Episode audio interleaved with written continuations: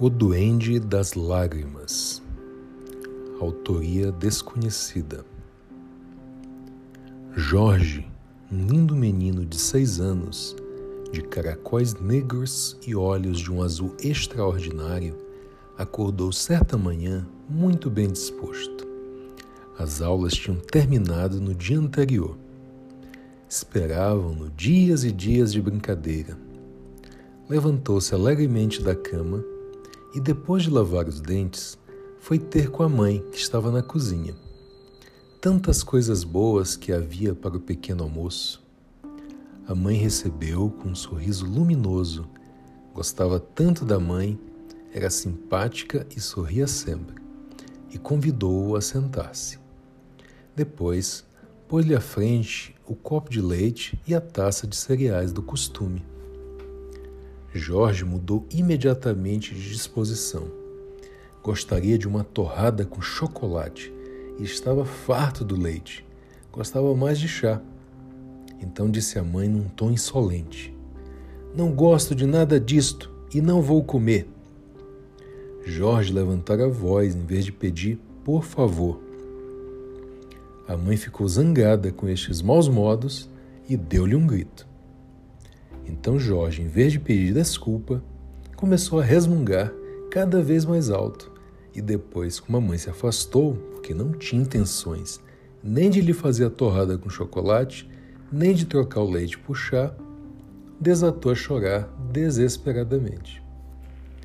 Uma lágrima caiu no chão e começou a ganhar forma. Jorge ficou parado, de boca aberta com a surpresa.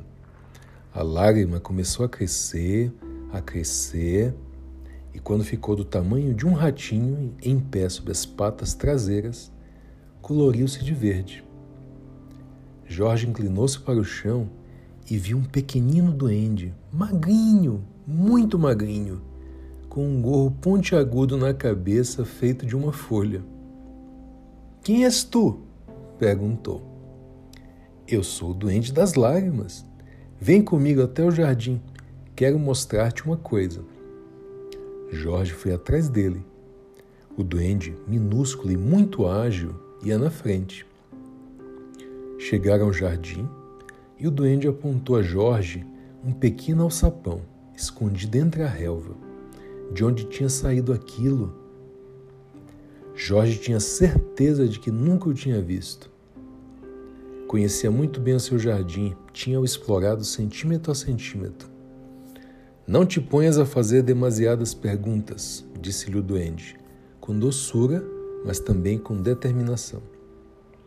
Depois, aquela pequena criatura inclinou-se para o assalpão e, com uma força inesperada, abriu a portinhola.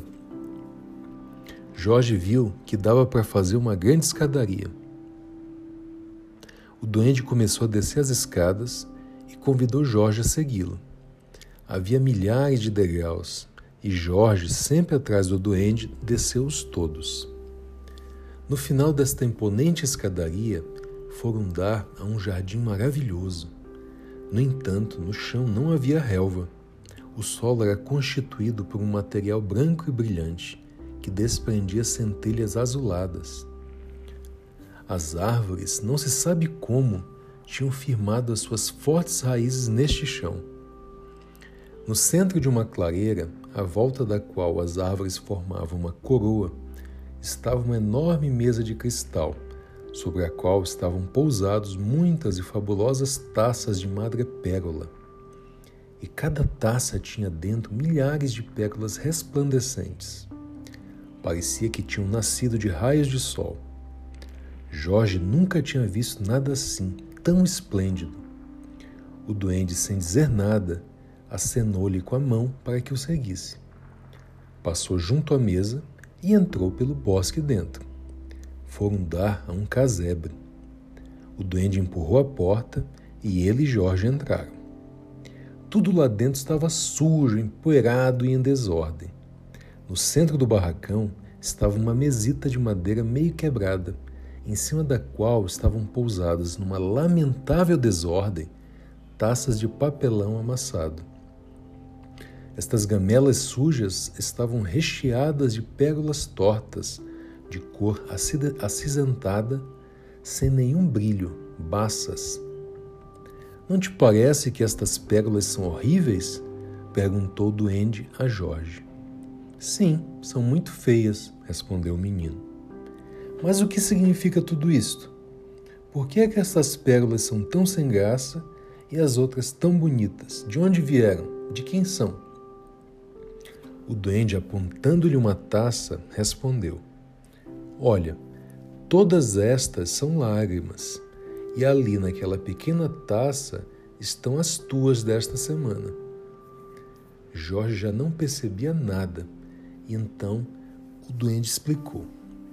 Há três tipos de lágrimas: as que nascem da dor, as que nascem da alegria e as lágrimas que escondem capricho, raiva e birras absurdas.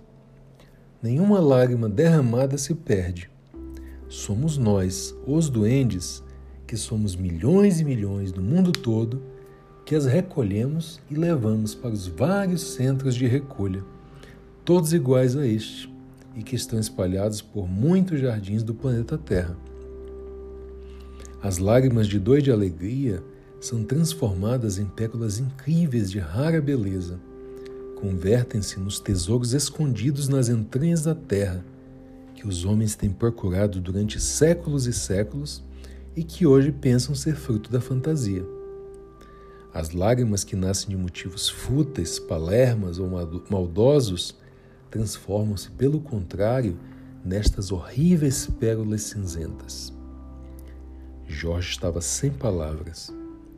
O duende virou as costas às pérolas feias dirigiu-se à mesa de cristal sobre a qual estavam as taças de madrepérola com as pérolas brilhantes e, passando em frente a esta, avançou para a escadaria.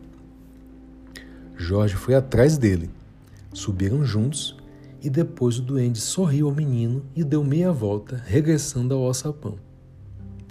A portinhola fechou-se atrás dele e a erva que crescia à sua volta avançou e tapou a entrada até ela desaparecer de vista. Jorge sentia-se estranho, fora invadido por diferentes emoções, terror, surpresa e também uma agradável sensação de doçura. Voltou para casa e entrou na cozinha. Seu pequeno almoço continuava ali sobre a mesa. Comeu todo. Nunca mais ser caprichoso como dantes, disse para si mesmo. É tão bom o leitinho que a mamãe me preparou pensou. Levantou-se da cadeira e foi à procura da mãe. Assim que a encontrou, deu-lhe um grande abraço. Desculpa, mãe, pelo que fiz, suplicou. E dos seus grandes olhos azuis saíram duas lágrimas de arrependimento. Olhou para baixo e viu que o pequeno duende as recolhia. No momento exato em que as lágrimas tocaram as pequenas mãos do minúsculo duende, transformaram-se em duas resplandecentes pérolas.